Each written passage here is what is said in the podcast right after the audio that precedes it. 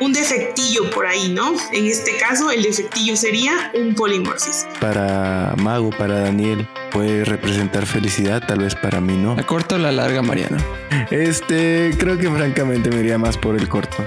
Se sabe que la larga. Porque yo lo leo, o sea, yo leo el artículo y digo, ah, chingón, si tengo el, la variante corta, Eres una lo ¿sabías? ¿Cómo te atreves a querer ver nada más, nada más así de lo, cómo haga una persona un gen? O sea, porque a ver amigos, les voy a explicar algo rápidamente. Hay una diferencia en la definición de polimorfismo y mutación. Mariano, queríamos chisme, queríamos chisme. No estaba pensando en nadie, te lo juro. El saga de tener la variante larguísima, ¿eh?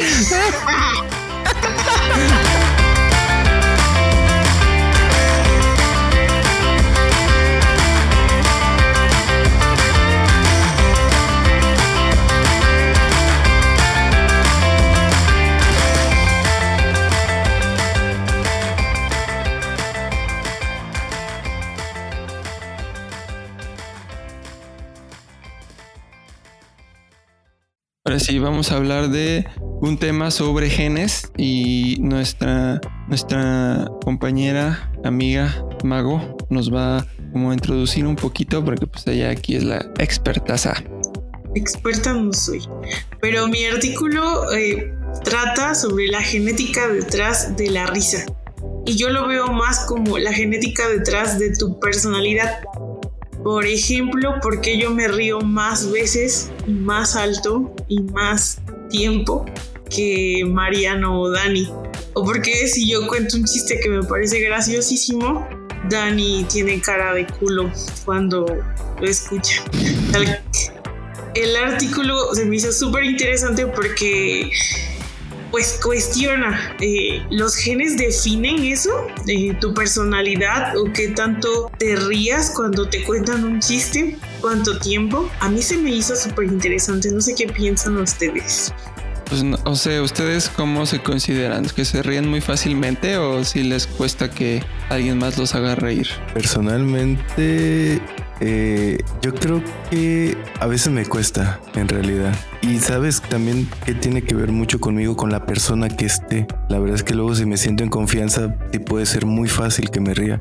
Pero hay ciertos entornos que aunque el chiste esté bueno, si no me cae bien la persona, simplemente no me río. este, yo creo que soy risa fácil, me río de, todo. Creo que, y creo que también es como mi estrategia también cuando entro a nuevos círculos como que eso me río, ¿no? No sé, pues se sabe que eso hace sentir más, em, más empatía a las personas, ¿no? Y más, más fácil. Entonces sí me considero que me río fácil. Pero ¿sabías que se puede diferenciar de forma científica cuando una risa es falsa y cuando no? Y precisamente así lo hicieron en este estudio. Porque ahí dice que cuando se te hacen las, las arruguitas aquí a los, al lado de los ojos, eh, cuando se te forman es una risa genuina, pero si solo mueves la boca y no se te hacen las, las arruguitas, es que risa falsa. Entonces, así, ah, pero cuando digo que me río es o sea, me río en serio. Así, risas falsas, ah, no. Yo no soy falso, amiga. Yo no, yo no sé, no sé qué impresión tienes de mí, pero yo no soy falso, ¿eh? Pues mira, básicamente les voy a contar así de manera muy general yo se sabe y si la gente aquí ha escuchado ya varios capítulos de que pues me río un alto porcentaje de tiempo, ¿no? yo todo, me parece gracioso y, me, me, gusta. pero, pero les en voy caso a contrario.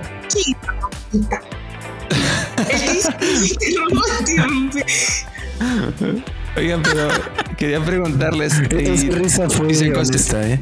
si se consideran falsos, o sea, si se consideran que se ríen mucho, también consideran que, que se puede, se ponen tristes fácilmente o no? Es que por ahí va mi estudio. A ver, entonces cuéntanos. Sí, Daniel, cállate, deja que explique más su estudio. Adelante, Mago, por favor. Bueno, pues mi, estudio se basa en un gen nada más y bueno, yo no quiero decir que estoy totalmente de acuerdo con esta publicación. Yo se las voy a contar y ahí divagamos en qué opinamos de las conclusiones que ellos obtuvieron. Pero la cosa se hizo así. Analizaron un gen asociado con la serotonina. La serotonina pues se sabe que es el neurotransmisor más importante asociado a estado de ánimo. Y bueno, este gen eh, este polimorfismo está en el transportador de serotonina. ¿Sí entienden más o menos qué es eso? O, digo... No, chaval, no, pasé pues química con 7 y valicheto, así que no. Bueno, es que, a ver, les voy a dar una, una clase básica, ¿no? Así que yo tampoco Entre una neurona y otra hay un espacio.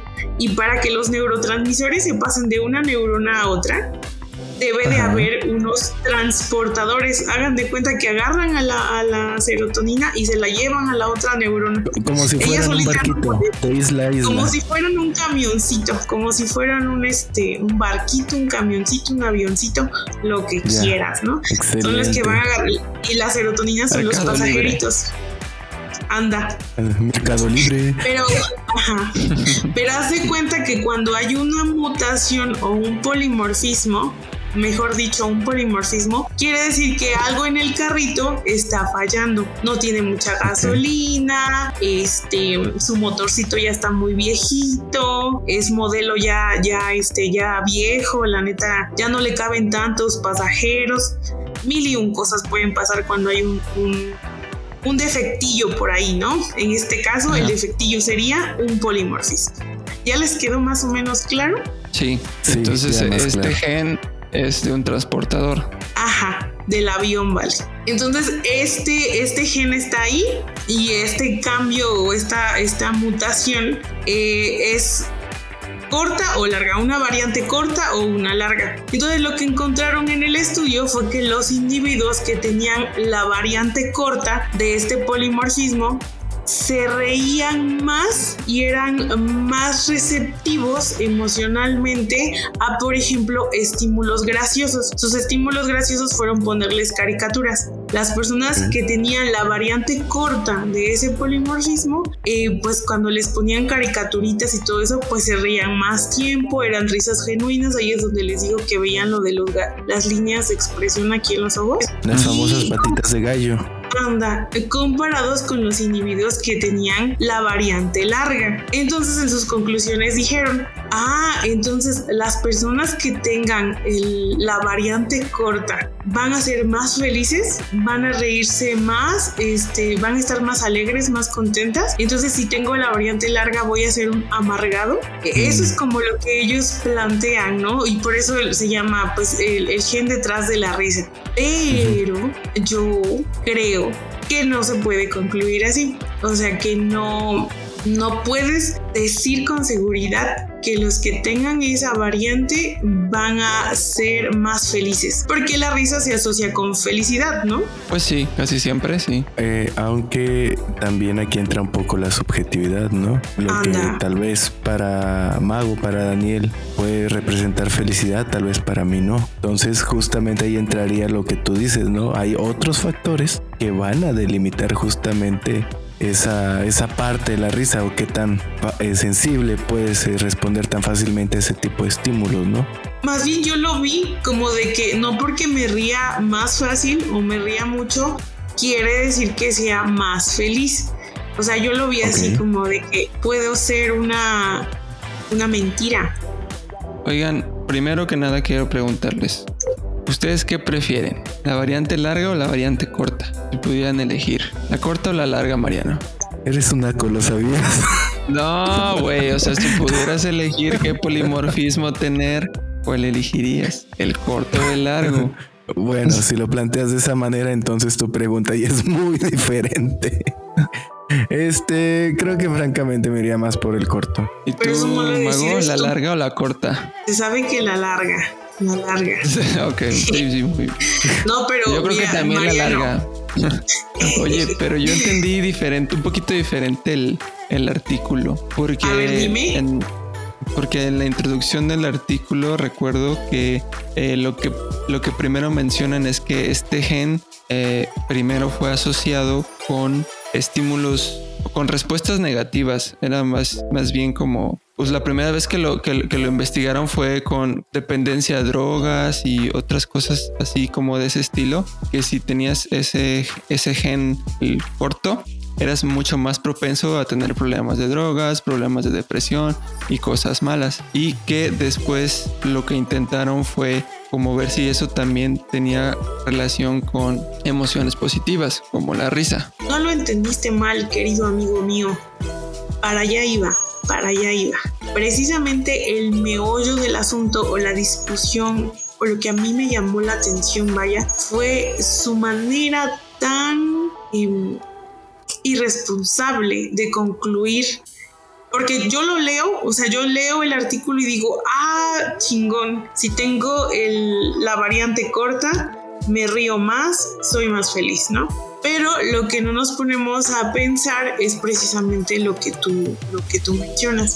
Y el polimorfismo en este gen ya se ha estudiado en otros trastornos como ansiedad, depresión, adicción eh, a drogas y por ejemplo a, alcohol y también con obesidad.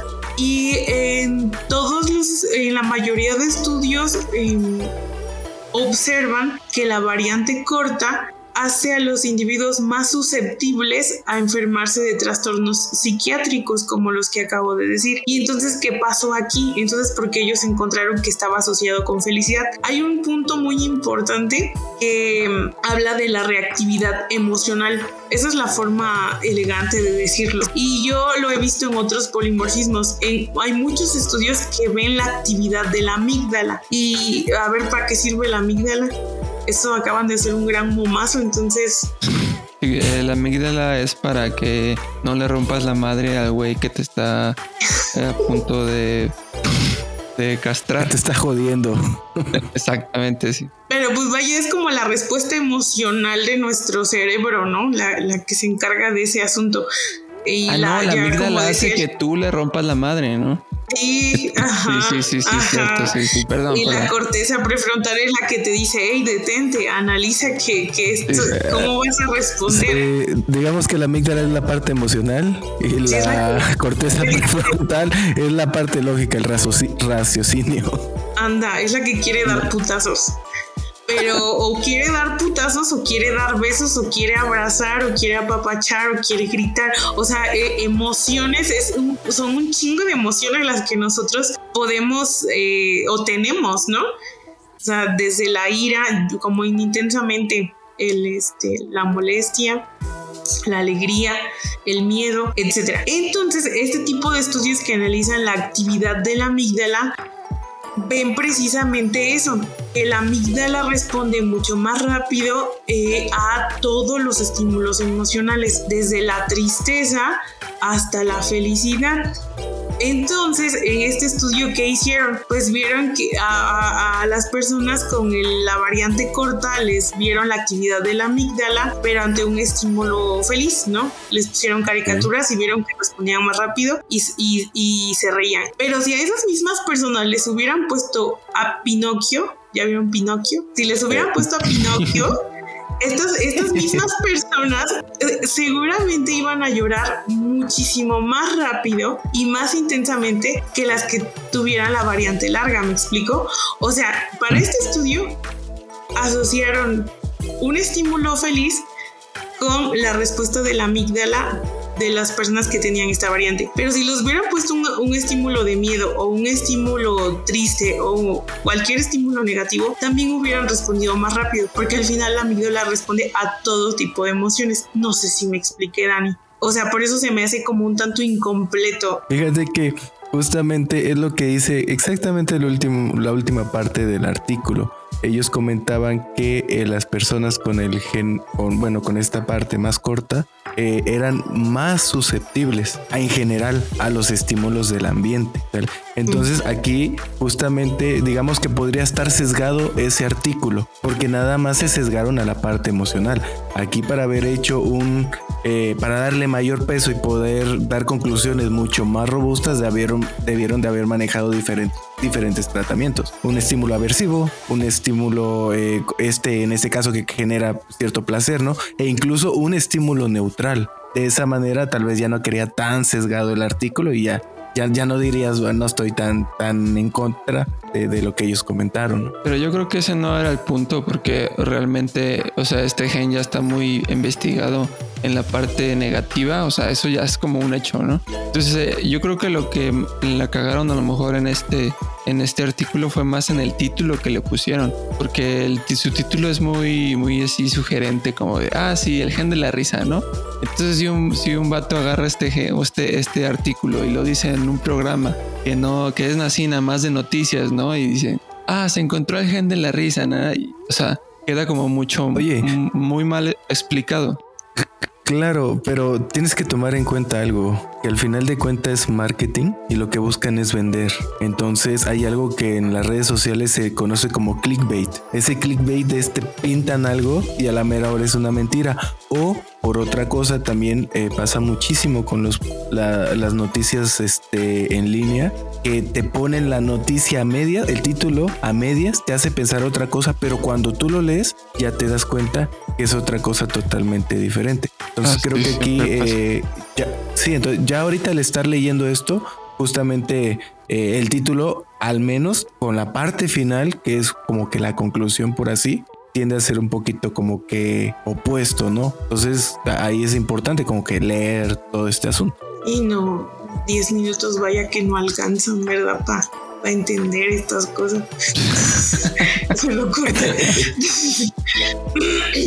no, pero a lo que yo iba es precisamente eso. O sea, yo caí en el clickbait cuando, cuando busqué este, pero se me hace mejor, por ejemplo, abordar este tipo de artículos que son más de divulgación, porque son más digeribles para todas las personas. Pero cuando los, los terminamos de leer nosotros ya con un, ¿cómo sería? Como un background del tema. Eh, decimos, oh, aquí como que hay unas, ajá, aquí como que hay unas incoherencias, aquí como que no les creo mucho, ¿no? Entonces creo que pues por eso está chido ahí, aquí platicarlo con, con ustedes, ¿no? Porque para que no se vayan con la finta y porque muchas personas tienen acceso a, leer este tipo de, de, de, artículos pequeños y más digeribles, pero que al final no es que te estén diciendo una mentira, pero no te cuentan la verdad completa. Entonces yo creo que título sí está, o sea, sí está arriesgadísimo y, yo creo que en sí la conclusión sería que los que tienen esta variante en este polimorfismo en realidad son más sensibles o sea, es lo que la mayoría de los estudios han concluido. Son más sensibles, pero a todo. Y entonces, cuando tú eres más sensible tanto a un estímulo positivo como negativo, probablemente puedas desarrollar trastornos más complicados como la ansiedad o la depresión. Entonces, basado, podríamos inferir a través de nuestras reacciones, obviamente conductualmente, quiénes eh, de nosotros podrían tener ese, eh, o de nuestra familia o X personas, solo con estar observando cómo reaccionan a múltiples eventos, quiénes podrían tener tal vez la variante corta y quiénes la, la variante larga. ¿Sería muy arriesgado eh, intentar hacer eso conductualmente? Claro, por supuesto, ¿cómo te atreves a querer ver nada más, nada más así de lo, cómo haga una persona un gen? O sea, es, un insulto a la biología molecular, Mariana. Esta tipa. Yo lo abordé muy claramente, conductualmente. Al final de cuentas, podemos posteriormente hacer una validación molecular y todo ese desmadre, ¿no? Digo, solo estoy. Imagínate un estudiante de licenciatura que no tiene ni fucking presupuesto para hacer algo, pero bueno, empieza por algo y dice, ok, ahora el proyecto de maestría va a ser que encontré en mi licenciatura esto. Esta persona es muy reactiva. Entonces, basado en ello, la hipótesis es que eh, él ya va a tener tal, este, tal variación de, de, de este gen. Oye, pero sí se podría hacer un experimento a lo mejor, ¿no? Algún este, experimento conductual para determinar si esta y si, si tiene ¿O tú qué opinas, Mago? ¿Se podría hacer un experimento? Pues así como lo plantea Mariano, de que creas una hipótesis con base en antecedentes teóricos como es lo que estamos leyendo ahorita, pues es lo que normalmente se hace. O sea, asumir que tiene tal variante una persona por su personalidad, no lo creo. Y sabes lo que me faltó contestarte ahorita antes de decir lo del insulto a la biología molecular, fue que tenemos una, o sea, tenemos miles de genes, miles de genes asociados al funcionamiento de nuestro cerebro. En este caso es asociado a la neurotransmisión de la serotonina que es como el, el, neurotransmisor más importante, ¿no? Pero ¿cuántos más neurotransmisores tenemos? ¿Cuántos más receptores? ¿Cuántos más transportadores? ¿Y cuántas más áreas del cerebro que pudieran tener ahí alguna, alguna mutación o algún cambiecito? Ah, para los que escuchen esto, que sepan mucho de biología molecular, de repente digo mutación, aunque sé que no es correcto. Porque, a ver, amigos, les voy a explicar algo rápidamente. Hay una diferencia en la definición de polimorfismo y mutación. El, o sea, los dos son cambios de, en, la secuencia normal de tu ADN, pero la mutación se dice cuando es en muy poquitas personas de, de todas las personas que existimos. Y ya se le dice polimorfismo cuando ya se da en poblaciones grandes. O sea, cuando ya es, es, ese cambio en tu secuencia normal de ADN ya se da en masa, o sea, ya se le dice polimorfismo. O sea, lo correcto es decirle polimorfismo, pero en sí ese cambiecito pues es una mutación, ¿verdad? Es que tu ADN está alteradito. Pero hacemos la aclaración para que no digan que yo no sé. O sea, es que luego pues es más fácil decir mutación. Oye, Mago, este, una pregunta si dices que hay muchos este, polimorfismos de otros, eh, de otros genes y mutaciones, etcétera. Este, entonces, ¿cuál es la relevancia como de estudiar un gen así por separado? O sea, ¿por qué si hay... eso es a veces lo que me genera mucha, mucha duda en, estos temas, porque sí sé que hay muchos genes para determinadas cosas que de repente podrían parecer lo mismo, pero ¿por qué es importante como estudiar así solo un gen? Así en tu opinión. Pues mira, lo ideal es, como tú dices, hacer análisis de una agrupación de genes que tengan sentido uno con otro. Sea, por ejemplo, de toda la vía de la neurotransmisión de la serotonina, de cómo funciona la serotonina de neurona a neurona, desde cómo se crea hasta cómo se destruye. O sea, imagínate analizar genes de cada uno de esos pasitos, ¿no? De todo, de todo, toda esa ruta. Eso es lo ideal. Y de hecho, la mayoría de análisis en primer mundo Así se hacen. Se le llama análisis por haplotipos, que hacen una agrupación de genes o de variantes de un gen para sacar este tipo de conclusiones. La verdad es que ya son pocos los estudios que solo de un polimorfismo hacen, tratan de hacer la, la asociación, como en este caso, ¿no? Solo el, el este del transportador de serotonina ligado a una región polimórfica, porque ese es su nombre, es el que se asocia con la risa. Por eso te digo que es súper, o sea, no está bien Muy, muy sugestivo el título. Porque hay muchas variables. Y como decía Mariano hace un rato, no solo es que hay una multitud de genes y de polimorfismos que podrían o ayudar o contrarrestar ese, ese un, único que, que, por ejemplo, este estudio incluyó, sino que también el factor ambiental es el que modifica la, la, la genética también y la respuesta a, estímulos ya en el individuo en la vida real, ¿me explico? Oye, y dentro de esos eh, múltiples eh, grupos de genes o, de polimorfismos, eh, siempre va a haber algunos que contribuyan más a la expresión de una conducta es correcto, ¿no? En mayor proporción. Ponle, ponle, ponle que 10, ¿no? Por un simple ejemplo. Este, el 2 o 3 están representando el 50, el 60% de la expresión de la conducta. ¿Se ha observado algo similar? Digo, para que posteriormente se enfoquen solo en esos en vez de agarrar a todo el grupo. Mm, no entendí muy bien tu pregunta, pero cada gen en nuestro cuerpo tiene una función igual de importante, porque todo es para, para que siga todo organizado y funcionando, para producir proteínas, para producir... Ajá. Sí, a ver, la replanteo nuevamente. De tus 10 grupos de genes que están asociados... Ah, es que como me habías dicho que no, por eso dije la voy a replantear. Ah, bueno, si ya sabes, dilo adelante. Oigan, este, pero querías preguntarles, eh, como qué, preguntas les, qué preguntas les surgieron a partir de, este artículo. A mí, por ejemplo, me, me surgió esta onda como lo había dicho Mariano antes, de que ah, ves, ves personas y, y, si se ríen mucho, a, lo mejor también sientan mucho y a lo mejor sean un poquito depresivos, ¿no? Y me acordé de, de Robbie Williams, el comediante que pues por un lado era muy, muy, muy, feliz y la comedia, etcétera, etcétera, pero pues, el güey acabó suicidándose, ¿no? Entonces, eh, claramente creo que ahí se ve una persona muy sensible, ¿no? Pero no sé qué otras dudas les hubieran surgido a ustedes con esto. Por mi parte, la verdad es que surgió exactamente la misma duda y yo lo propuse. O sea, si veo a una persona que es muy, muy susceptible, muy emocional, por así decirlo, a cualquier tipo de situaciones, yo de primer, y, en esta ocasión me podré ver necio, pero lo voy a mantener. Creo que una de las eh, lo que yo diría a esta persona o es aparte de ser soberbio este podría decir este o tiene la, la primera variante o la segunda variante y para mí eso sería algo a probar no, no, no, no, no, no en nadie, en nadie en especial. Simplemente es como si fuera caminando en la calle o estuviera platicando con alguien y veo qué tanta receptividad tiene esa persona, ¿no? Qué tan emocional. Digo, todos conocemos a nuestro. Mariano, queríamos chisme. Queríamos chisme. No estaba pensando en nadie, te lo juro. No, el Mariano ya cada que se encuentra alguien en la calle y lo vea hablar y actuar, va a decir, tiene la variante corta ese. aguas, eh. Aguas ¿eh? Tiene larga.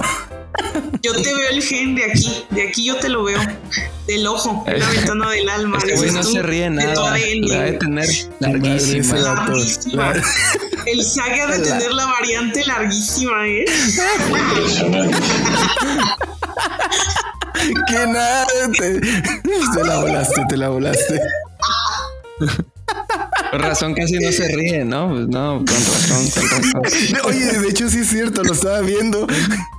Los comentaristas, bueno, ahí del mundial y te lo juro, no se le ve mucha expresión al vato. Jorge Campos a tener la corta. Cortísima. Eh, yo creo que sí. Jorge Campos usa chanclas Gucci. Estoy admirada. ¿Neta? Yo le vi sus patas. Yo no sabía que marca usa, pero sé que ese vato es muy común que ande con chanclas o guaraches. bueno, ah, siempre es eso. ¿Qué más, ¿Qué más me surgió? Ay, mijos, pues créanme que les estoy platicando de este porque, ¿qué creen? Les voy a contar un chismecito cortísimo, así como la variante. Em, yo iba a medir este polimorfismo en mi estudio de doctorado y ¿qué creen chicos? ¿Qué creen chavos? No me salió. la pandemia. No, me salió. ¿Por qué no, te salió? No Ajá, ¿qué fue lo que falló? En el procedimiento, en el método este, molecular, ya en el laboratorio y trabajando con los tubitos y todo, no me amplificó lo que me tenía que amplificar y está muy, muy chistoso. Cada día se aprende algo nuevo. Este, el nombre completo de este polimorfismo es o su apellido es ligado a una región polimórfica o altamente polimórfica. ¿Qué quiere decir eso? Que donde está hay mucha, mucha mutación, vaya, mucha mutación. ¿Y qué pasa con eso? Que cuando uno ya en el laboratorio lo quiere hacer, mócateles, te salen un chorro de cosas que no son lo que tú quieres. O sea, a mí me tenía que salir una banda larga y una corta, porque la variante es larga y corta, ¿no? Este polimorfismo se le llama de inserción o de lesión. se insertan 44 pares de bases, esto es adeninas, timinas, citosinas y guaninas o se ¿cómo se o se quitan, se borran. Borran. Ah. Ajá. Este, esas mismas 44. Entonces, si te sale una bandita más, más larga y otra más corta, como su nombre lo dice. Y pues a mí me salían como 80 bandas, o sea, me salían unas arriba, unas abajo, unas en medio, unas para acá, otras para allá. No me salió. ¿Y saben qué hice? Me rendí.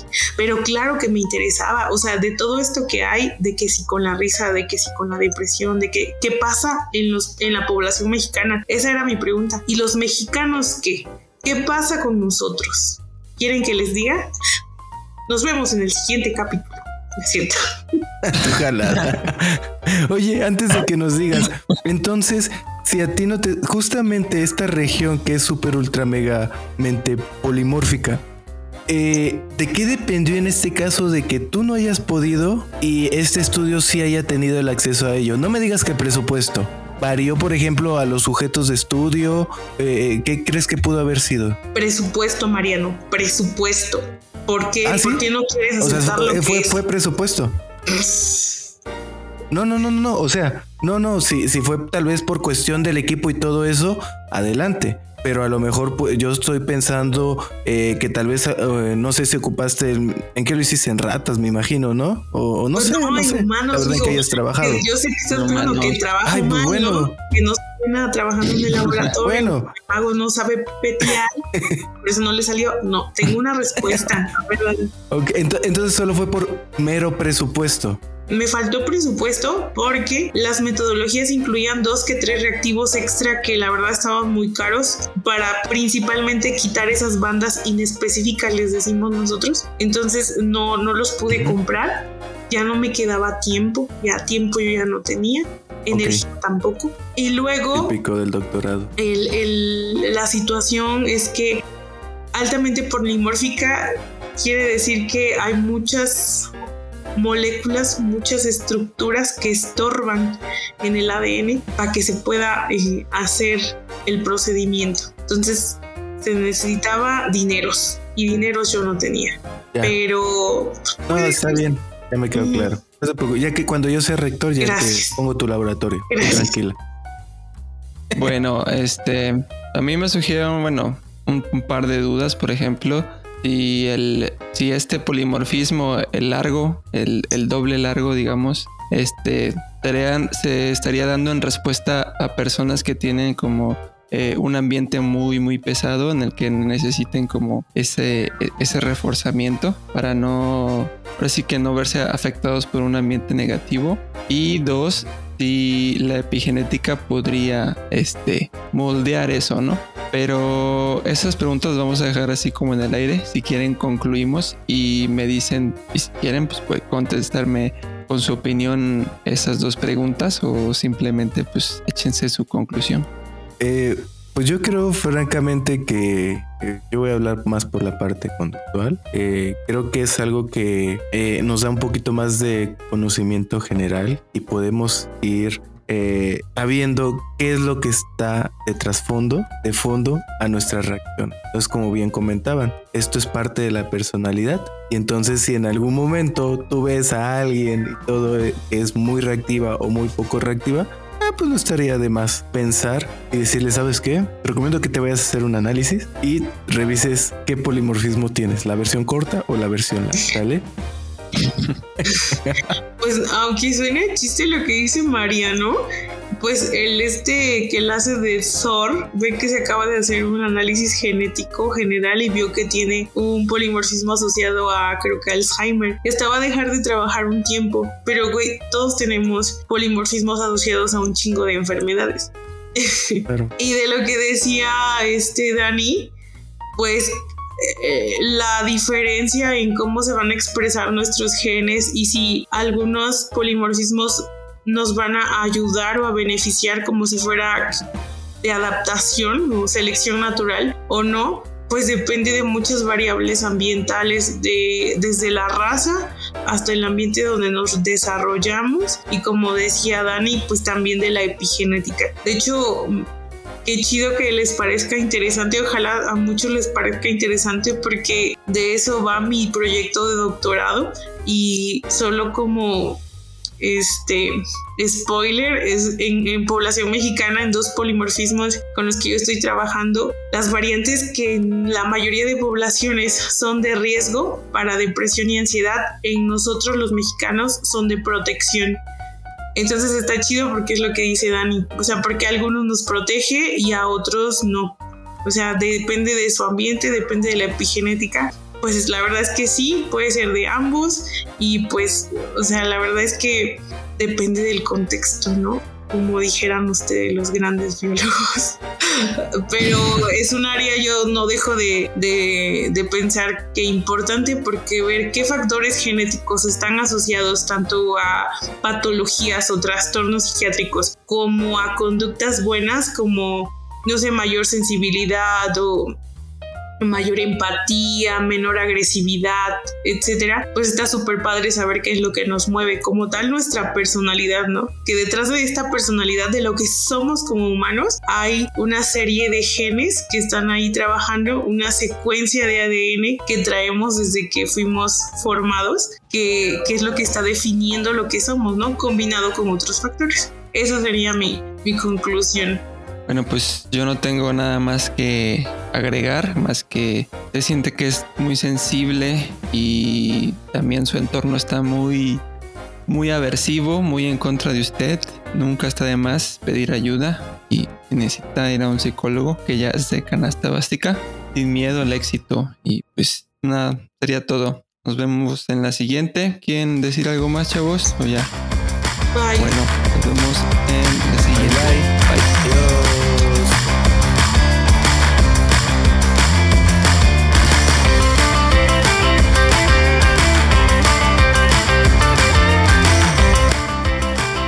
¿Qué impresión tienes de mí? Pero yo no soy falso, ¿eh?